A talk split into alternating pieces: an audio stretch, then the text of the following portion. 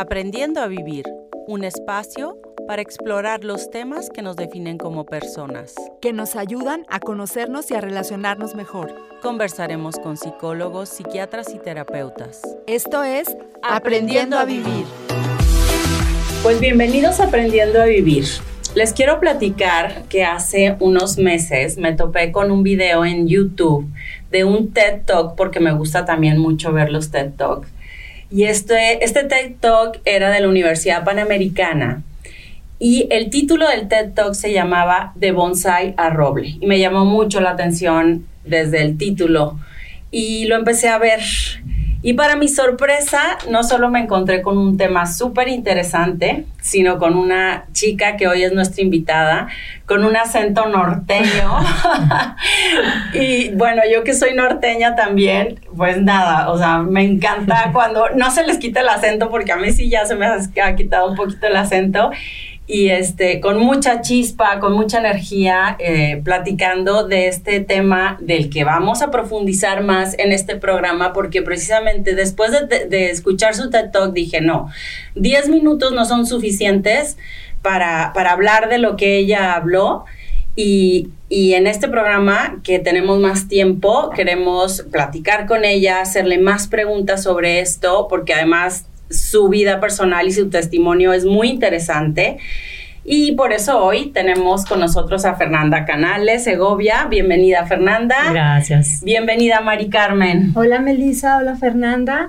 Bienvenida. Gracias. Felices de tenerte aquí en Aprendiendo a Vivir y quisiera que nos platicaras a qué te dedicas, qué haces. Claro que sí. Pues muchísimas gracias, Melissa y Mari Carmen. Encantada de estar aquí en su podcast. Y bueno, me dedico, eh, pues digamos, eh, en diferentes etapas o arenas de la vida, pero soy directora de una licenciatura en la Universidad Panamericana. Tengo ya un poco más de seis años a cargo de una, de una carrera que tiene un enfoque de empresas familiares, dirección de empresas familiares. Eh, ahorita estoy también estudiando un doctorado justo en el tema de innovación en la empresa familiar. Y bueno, eh, doy un poco de consultoría a empresas familiares y pues estoy casada, tengo cuatro hijos todavía más o menos chicos. Uh -huh. Y pues bueno, básicamente eso es a lo que me dedico. No, nada más. Alguien me dijo una vez que las oportunidades en la vida no son casualidades. Pasan enfrente de todos, pero hay quien las toma y quien las deja pasar. Así es en la vida. Las, uh -huh. La vida pasa y, y se nos va pero tú tienes un testimonio padrísimo de vida que, que, que, supe ver en tu TED Talk. Quisiera que empezaras a platicarnos tu testimonio. Ay, pues muchas gracias. Digo, así como, como pensar, plantear y, o así empezar, no soy ni ejemplo de nada, ¿no? Pero eh, con muchísimo gusto platico el testimonio. Fíjate que yo, como bien decía Melissa, soy norteña, se me sigue notando, tengo 16 años viviendo en Guadalajara, pero bueno, no niego en mis raíces, sí, así que sigo siendo gritona, eh, norteña, trabancada. Y bueno, eh, me vine a los 17 años a vivir a Guadalajara. Claro, yo eh, pues con una idea, estudié ingeniería industrial, con una idea yo quería ser empresaria, emprendedora, ya sabes, casarme estaba como muy lejos en mi, en mi plan de vida.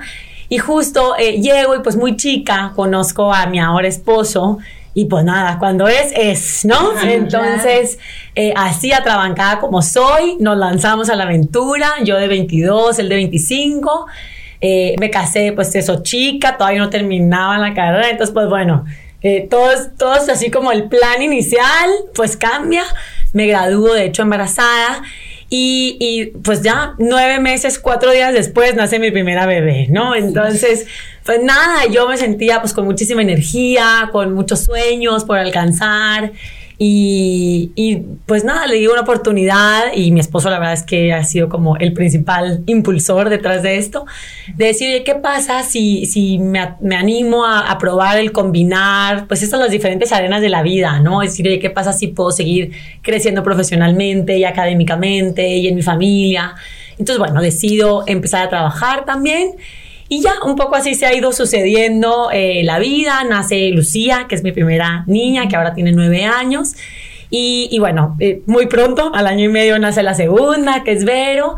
Y, y, ya, pues yo tenía, les decía, pues ajá, yo que me agarró chica, con energía, etcétera. Uh -huh. Y bueno, me, me, inscribo a una maestría después en la Universidad de Barcelona. Trabaja, yo tengo 11 años ya trabajando en la UP, en la Panamericana. Uh -huh. Y bueno, eh, tomo una maestría en la Universidad de Barcelona a distancia, ¿no? Mi esposo me acompaña cuando hay que bajar, etcétera. Eh, eso, nace, ya no me acuerdo bien los tiempos, pero bueno, nace mi tercera, que es Fátima.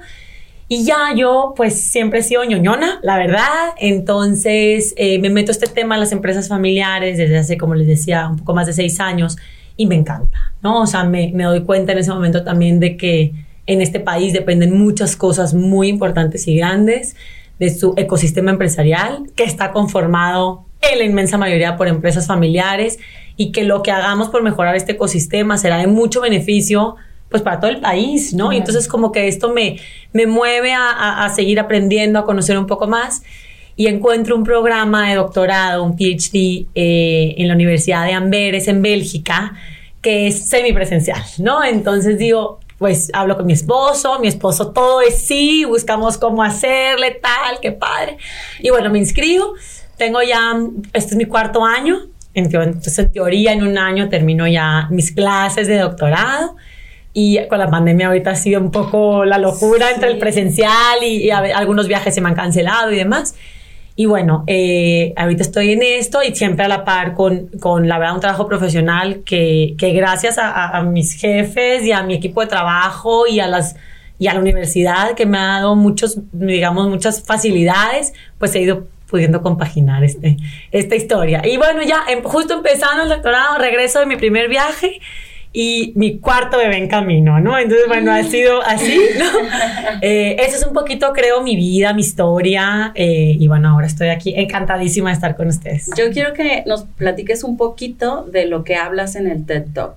Ah, para claro. que la gente conozca de, de, dónde viene esto. Perfecto, sí, justo como, como decías, Melissa, hace unos meses tuve la oportunidad de, de dar una charla TED y bueno, ahí les platico cómo, pues yo estoy en el típico día de trabajo, ya sabes, estás en la oficina normal, te despiertas, la rutina, etcétera.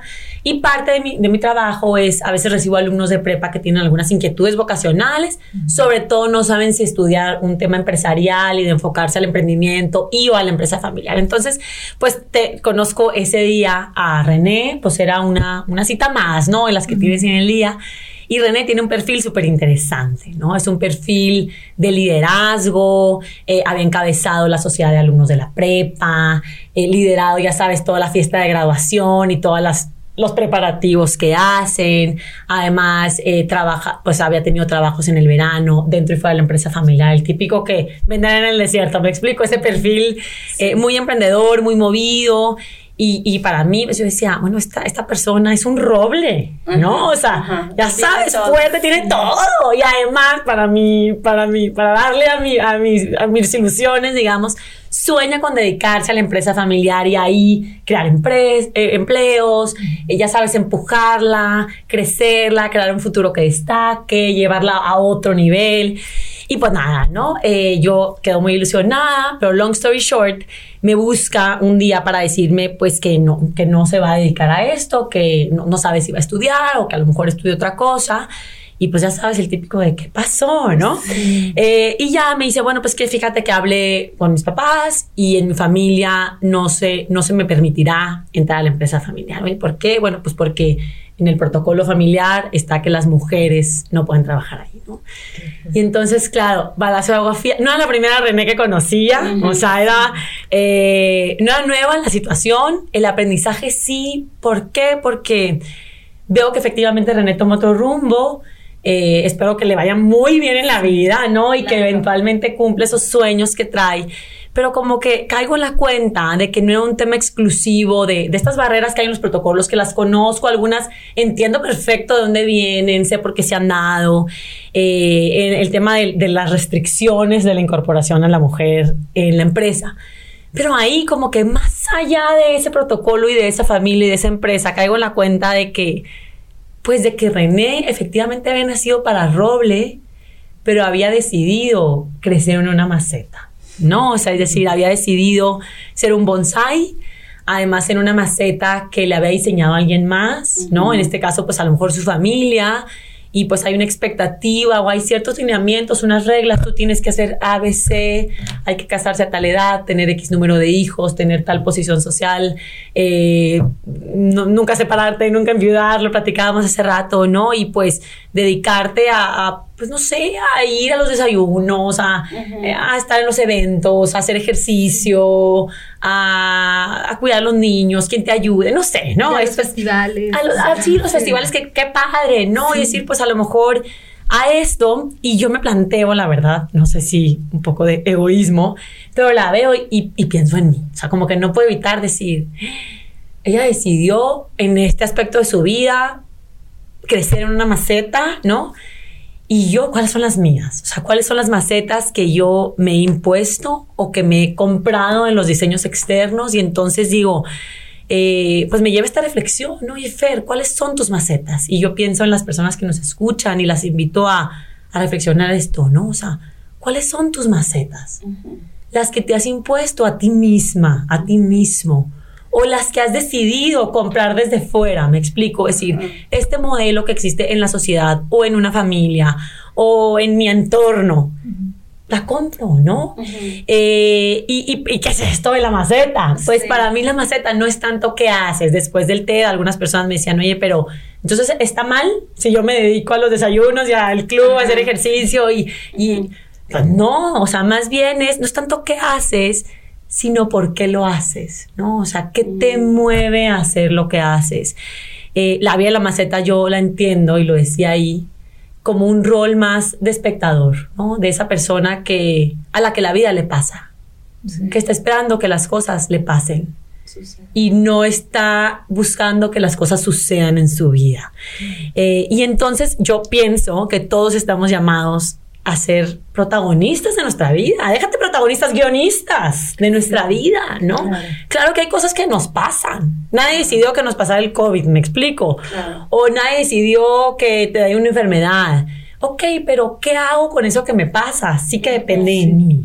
Y sí puedo decidir, ¿no? Y entonces, esa invitación como a romper la maceta, para mí es el recordatorio de que estamos llamadas, llamados a ser más dueños de nuestra vida y menos víctimas de nuestras circunstancias, ¿no? O sea, es e, ese famoso no soy lo que me pasa, sino lo que hago con lo que me pasa, ¿no? La verdad es que digo, no, no quiero dejar a lo mejor pasar más tiempo porque cuando escuché tu TED y ahora que te vuelvo a escuchar repetir que nací para roble, pero soy un bonsai, o sea, de verdad, o sea, todavía se me hace un nudo en la garganta, porque, o sea, de verdad resuenan tanto las palabras en mí, o sea, es que yo me identifico mucho, o sea, de verdad yo siento, no, no, no por sentirme mucho, pero siento que sí, como que nací para mucho más, o sea, como por decir, nací para roble, y que efectivamente eh, en tu mismo TED eh, dices, o sea, lo, que, lo que la sociedad o, la, o, la, la, misma familia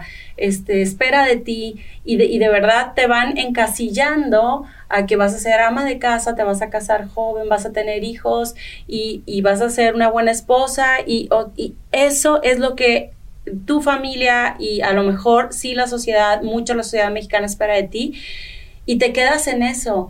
Y de verdad cuando no es tu esencia, porque dices, puedes llegar a, vivir esa parte, o sea, esa parte y está bien si, si lo decides así y es, es para lo que estás hecho.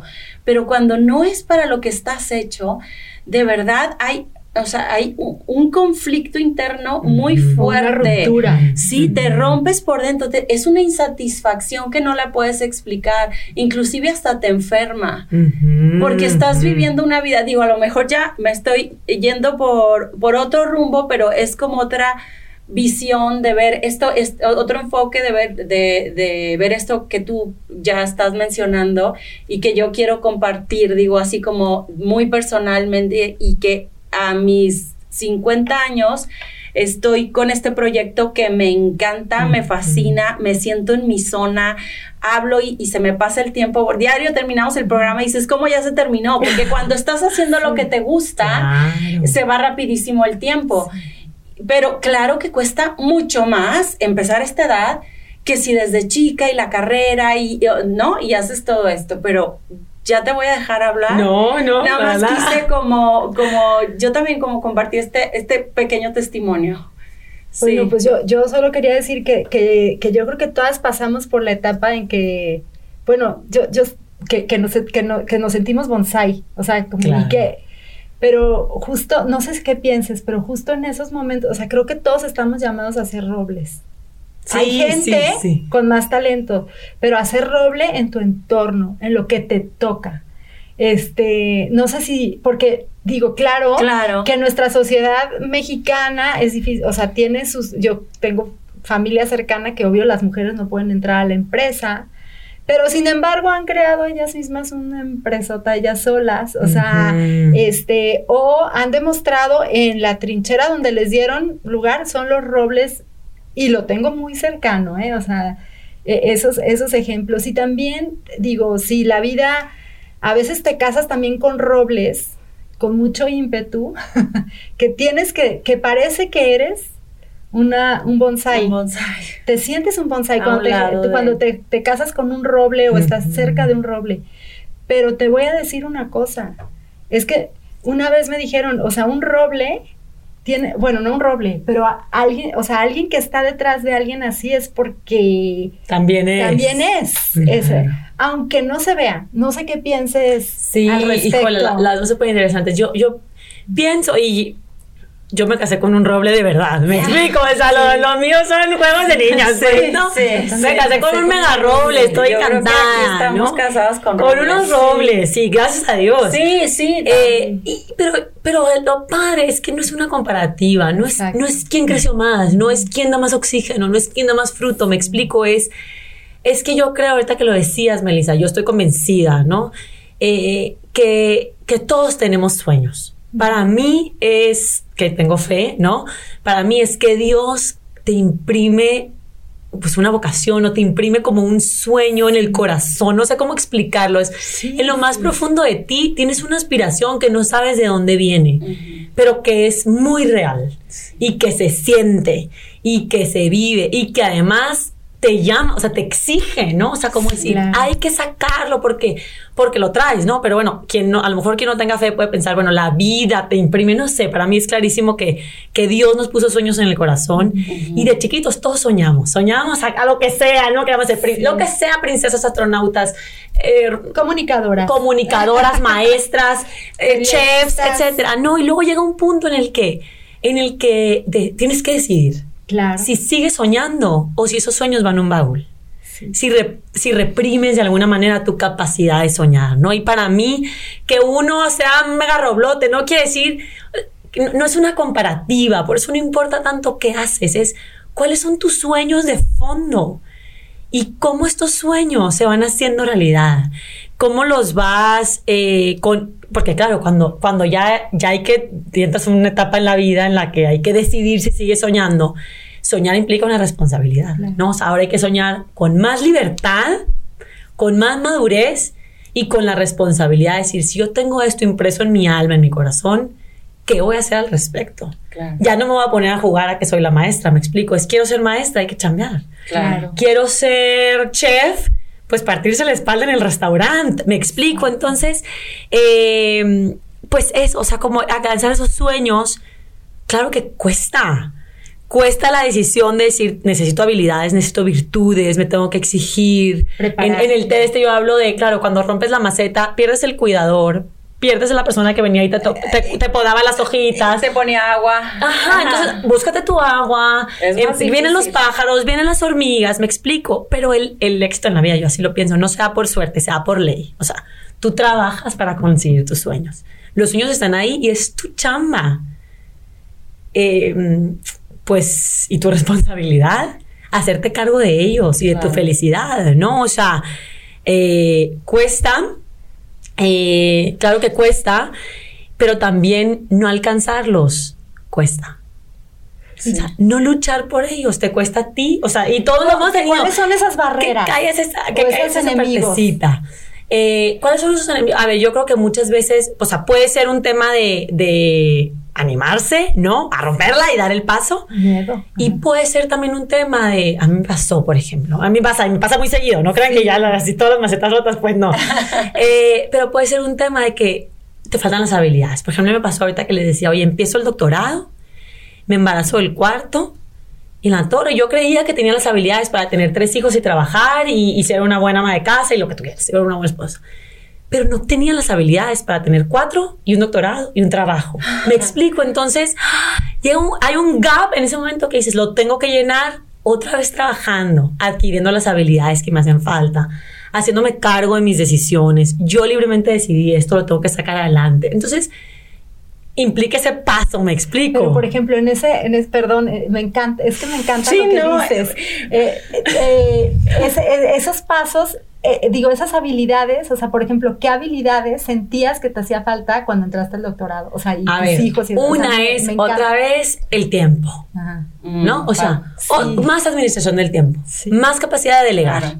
No puedo todo, yo no cocino, o sea, yo no, hay muchas cosas que no hago, me explico. Entonces es otra vez soltar el control de muchas otras cosas, crecer en capacidad directiva, en poder delegar, eh, en aprender a decir que no a la Sí. torre, que cómo cuesta, no, a mí me cuesta muchísimo porque todo me hace mucha ilusión. Es que eso que estás diciendo son las barreras. Aprender a decir que no, soltar el control, a lo mejor mis creencias limitantes, este, mi educación, todas esas son barreras que no me están permitiendo crecer. Pero, como decía que se nos pasa rapidísimo el tiempo cuando estamos hablando de algo que nos encanta, tenemos que ir a un corte comercial. Regresamos con Fernanda. Aprendiendo a vivir. Aprendiendo a vivir. un podcast de Family Consultoría, Institución que cuenta con los mejores consultores, psicólogos y psicoterapeutas. dispuestos a ayudarte a afrontar los retos de la vida. Volvemos aquí aprendiendo a vivir con Fernanda Canale y yo le estaba diciendo que hay personas que no vieron el TED Talk, entonces no tienen el contexto de lo que es el bonsai y el roble y lo que ella platicó, entonces eh, que dé un poquito aquí el contexto de lo que significa eso. Buenísimo, Melissa. Pues fíjate que yo ahí en esa plática lo que hablaba es un poquito esto que les platicaba de René, ¿no? Decir, oye, eh, yo creo que todos en la vida nacimos en algunas, en algunas arenas de la vida para robles, ¿no? Sí. O sea, con mucha capacidad Sí. de dar, de contribuir y un poco, como decía Mark Twain, que hay dos, los dos días más importantes en la vida es cuando naces y cuando descubres para qué. Ay, ¿no? Entonces yo creo que todos nacimos aquí para algo y tenemos mucha capacidad para algo. Entonces, eh, un poco es decir, oye, pues en algún ámbito nacimos para roble, pero a veces podemos decidir justo en ese ámbito, eh, pues crecer como un bonsai. ¿no? Adentro de una maceta, como decía que o, o yo me hice o alguien me diseñó y la compré. Y entonces, pues padrísimo, ¿no? Los bonsai son bien lindos, además, pues decoran un lugar. Entonces, ya yo ahí platico de decir, "Oye, pues sirve pues para estar en un librero, dar- le da un toquecito verde, unas hojitas, se ven bien, ¿no? Sí. Eh, claro, pero a lo mejor tenías capacidad para dar oxígeno, alimento, vida, eh, aire para, para calmar el cansancio de los que vienen en el camino. Y pues nada, te quedaste en un librero. Es tu decisión, absolutamente libre. Eh, entonces, para mí, romper la maceta es como animarse a desplegar ese potencial. Animarse a, a contribuir, a, a vivir en una profunda libertad. Es romper la maceta y, para echar raíces y poder crecer. Exacto. Y que eso normalmente, eh, o sea, duele, o sea, o sea, t- todo, o sea, crecer duele. Sí. Y, y- y no todo el mundo se anima a, a dar ese paso de voy a romper mi maceta, voy a salir de mi zona de confort entre, entre comillas, Sí. o a lo mejor no tan entre comillas, y este, para, para animarme a crecer, aunque sé que me va a costar mucho trabajo, ¿no? Y sacrificio. Pero es un truco, ¿eh? O sea, porque claro, yo, y yo ahí también hablo que, claro, duele, ¿no? Hay que extender raíces, Sí. o sea, hay que buscar el, el oxígeno, hay que buscar muchas cosas. Y yo pensaría, para los que dicen, ay, no, qué flojera, y que yo lo, lo he pensado, ¿no? ¿Por qué necesidad de andar rompiendo macetas? Eh, no crecer también cuesta, o sea, no crecer también duele, ¿no? Te cuestan esos sueños. Eh, no sé si les ha pasado, yo lo, yo lo tengo súper claro, sobre todo en mujeres, porque soy mujer a mi alrededor. Eh, la experiencia que veo muchas mujeres agotadas, exhaustas, ¿no?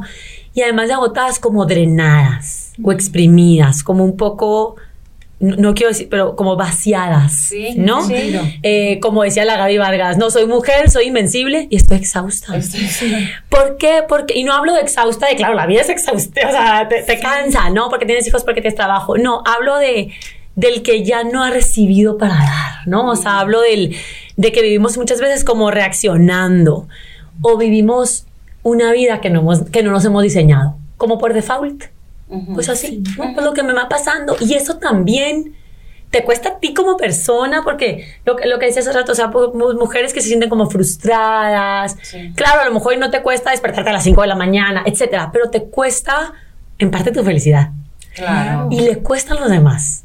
O sea, va- para mí va mucho más allá que, que tú misma Sí. sino le cuesta eh, la contribución que el mundo espera de ti, ¿no? O sea, le cuesta el, el, el- yo pienso, a ver, una, el- nuestro valor es incondicional.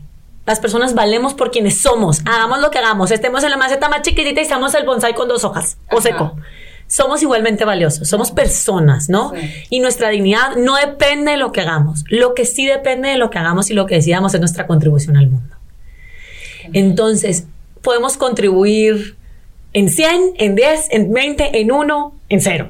Eso depende de nosotros. Y aparte tiene mucho que ver, como tú dices, para los creyentes, eso de los talentos. O sea, si Dios te los dio, no los guardes en, en ahí. En un cajón. Eh, o sea, en, en el baúl. O sea, utilízalos para el servicio de los demás. A mí eso a veces me llega. Digo, es que yo, te- yo tengo que dar más porque Dios me dio estos talentos y los tengo que devolver. Sí, poner al servicio, al servicio de, los, demás. Sí. Y, y- y tú lo hablas mucho de las mujeres, pero yo creo que también ahorita hay un, un cansancio en general en la sociedad, en los chavos. O sea, tú que trabajas con Sí, universitarios, no sé si lo percibes, como que hace falta ese, ese luchar por tus sueños que- del que tú hablas, o sea, esa motivación, porque después de todo, bueno, y hablando de ti como mamá, Imagínate lo que ven tus hijos de ver una mamá completamente realizada y feliz en lo que está haciendo. Claro que eres una inspiración, a lo mejor, como Claro. tú dices, los dejas un tiempo, pero están viendo todo lo que estás derramando a tu alrededor, que se me hace súper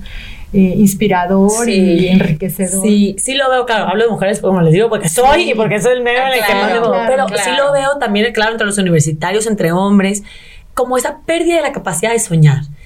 Y sobre Sí. todo, la gente no sabe cuáles son esas, esas cosas impresas en su naturaleza, en su alma, en su corazón. O sea, ah, hemos perdido como la capacidad de reflexionar en nosotros mismos y, y ser sinceros y decir, yo qué sí quiero. O sea, yo hasta, yo cómo me quiero vestir, me impresiona, y nos pasa a todos, ¿no? Pero me Sí. impresiona, me paseo por los pasillos de la universidad y digo, todas vienen vestidas igual. Iguales. Igual, la misma, Claro. ¿no? O sea, hasta en cómo me visto. Sí. No, no uso mi libertad, o sea, es Sí. así como, pues, obvio esto. Sí. Entonces, eh, hace unos, unos capítulos de su podcast, escuché que invitaron a Pilar Mayora. Y ella habla de esta postura como bomista, ¿no? Y me encantó y me gustaría retomarla porque habla justo de esa vocación, o sea, decir cuáles son esos sueños que tienes. Y luego escoge tus misiones. Y después, mi amor, tareas, ¿no? O sea, Sí. hay que trabajar para conseguirlos, para alcanzarlos. Eh, pienso yo ahorita que decías de mamá, oye, pues yo co- como, como mamá, mis sueños, ¿no? Algunas de mis metas, oye, me encantaría ser una mamá paciente. Sí. Sí, pero si a mí me gustaría ser una mamá paciente y no estoy haciendo nada por conseguirlo, solo me genera ansiedad, frustración. Entonces, digo, oye, a ver, ¿qué estoy haciendo para ser una mamá paciente? Y no es nada más, ay, cuando me pierda la paciencia, eh, me voy a controlar. No. ¿Cómo estoy creciendo en esta habilidad que me falta? En esta virtud. ¿Cómo la voy a practicar? Claro. ¿Qué medios voy a poner? ¿Qué, si tengo que estudiar un curso en respiración? ¿No? Le- eh, escuchar un podcast. de- no sé. Es un poco eso, como hacerte muy cargo de esos sueños para irlos alcanzando. Sí, claro. Fíjate que eh, tú hablabas un poco como de, bueno, no sé si en el TED Talk, pero como dejar de ser la víctima, o sea, siempre somos, Ah, o sea, como que a veces el victimismo de que no, y es que a mí, este, no pude porque por los pretextos que nos queramos poner. O sea, hace poco este, en, un, en un taller que voy de apreciación de cine hablaban de la vida de Charles Chaplin Ajá. con todas las, o sea, todo lo malo que le pudo haber pasado en la vida, eh, su mamá en un manicomio, este, cero económicamente en la ruina, sin embargo, luch- sus talentos los sacó a tope y es, bueno, el cómico por excelencia de la historia. Tuvo, este, ¿cómo se llaman? Donde hacen películas, este, eh, foros, o no, eh, bueno, él Pues, llegó a pues, ser pues, eh, productor de sus películas y de Claro. otras películas. Entonces digo, es como dices, o sea, tú tienes los talentos, pero tú te puedes poner los pretextos que quieras, ¿no? Sí. Y este, o, este, como tú dices, soñar en grande y realizarlos. ¿O Sí, to- totalmente, ¿no? Por eso a mí me encanta esta frase, a todo mundo se la voy diciendo, pero es que estamos llamados a ser dueños de nuestra vida y no víctimas de nuestras circunstancias. Sí. O sea, no soy lo que me pasa, soy lo que hago con lo que me pasa. Sí. Sí. Donde esté, y, y por eso no es comparativa, porque claro, podemos voltear a decir, claro, con, con esa cuenta de bancos, o con, esa, o con ese IQ, o Claro. con esa capacidad artística, pues cualquiera. No, no. Tú con lo tuyo, que sí. Claro. Eh, a mí me gusta esa analogía. Yo no sé esquiar. Y el año pasado, me- ¿En me- el este año, en la nieve, eh, me, me tenía muchas ganas de ir y bueno, de aniversario nos fuimos mi esposo y yo. Y, y, y, y para mí fue así como un aprendizaje de vida, ¿no? Entonces tengo la analogía de la esquiada. Oye, no lo puedo controlar. ¿Cómo está la nieve en la montaña? ¿Cómo viene la inclinación? Si la gente se va a parar o no. El que se volteó enfrente de mí le tengo que sacar. Eso no lo puedo controlar. ¿Qué sí puedo hacer? Sortear la montaña como la montaña vaya viniendo. Eso sí depende de mí, ¿no? Entonces decir, ok, cuando alguien se cae enfrente, puedo tirarme yo también y, y apanicarme o puedo confiar en mi habilidad de sacarle la vuelta y seguir bajando, Claro. ¿no? Entonces tampoco llamo a un locos de control excesivo ni a un, porque luego este afán de perfeccionismo de control, decir todo depende de mí. No, es ir sorteando en parte lo que la vida te va presentando. Eh, que- perdón. Y hay que adquirir las habilidades. Sí, adquirir las habilidades. Contrata un profesor. o sea, Exacto, así porque es. si no tengo la habilidad, me hace falta para sortear la montaña, la identifico y la consigo. Ahora, es que me da, me da mucha risa ahorita lo que estás diciendo de, de que no sabes, que no sabías esquiar y ahorita estás aprendiendo a la edad que tienes y que cualquier habilidad es mucho más fácil aprenderla entre más joven. Justo hoy en el desayuno le estaba presumiendo a mi hijo que, estaba, que hoy iba a grabar contigo y que me encantaba y, y cuál era el tema y yo muy emocionada le, platicaba todo esto. Y, y- y bueno, él, él le ha tocado vivir como... em, yo y mis hermanas fuimos educadas, ¿no? Y entonces una de las cosas que inclusive tú mencionaste en el TED es, es esas expectativas que tienes, que son cuatro, una es casarte joven, la otra es tener hijos, dedicarte a lo doméstico, y además, y, me brincó muchísimo que dijiste, y, y no solamente es casarte joven, sino que te vas a casar con un hombre del cual nunca te vas a separar y nunca vas a enviudar. Eso tú lo dijiste en tu TED, y yo dije, qué impresión, o sea, o sea, es realmente, digo, en, el, en mi caso, eso pensaban. Que, o sea, creen que siempre va- vas a tener a tu esposo ahí a un lado, que no, no, no va a pasar esto. Y, y en mi caso, eh, tengo dos hermanas y una cosa le pasó a una y la otra le pasó a la otra. O sea, una enviudó y la otra se separó, pero ya a una edad, a, a los casi 50 años.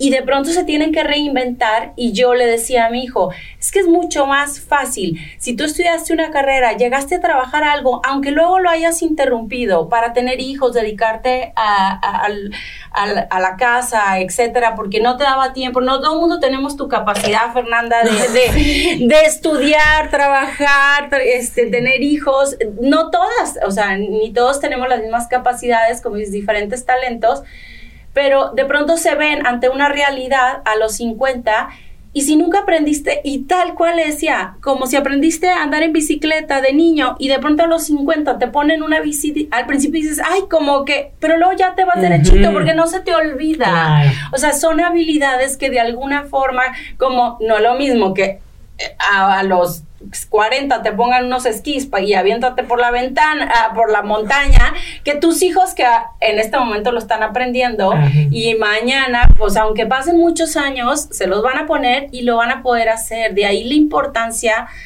creo, como sociedad mexicana, que todavía hay muchos clichés de que la mujer debe estar en casa y como que si no estás en casa no eres una buena madre y sí se puede, y sí se puede. Y también el hombre, que quiero que tú me platiques del hombre, que en tu caso te apoya mucho tu esposo y que a lo mejor se puede ver como, ay, el hombre cuida hijos y los lleva al kinder, hasta mal, lo, o sea, lo pueden ver, ujú. porque ¿por qué está mal?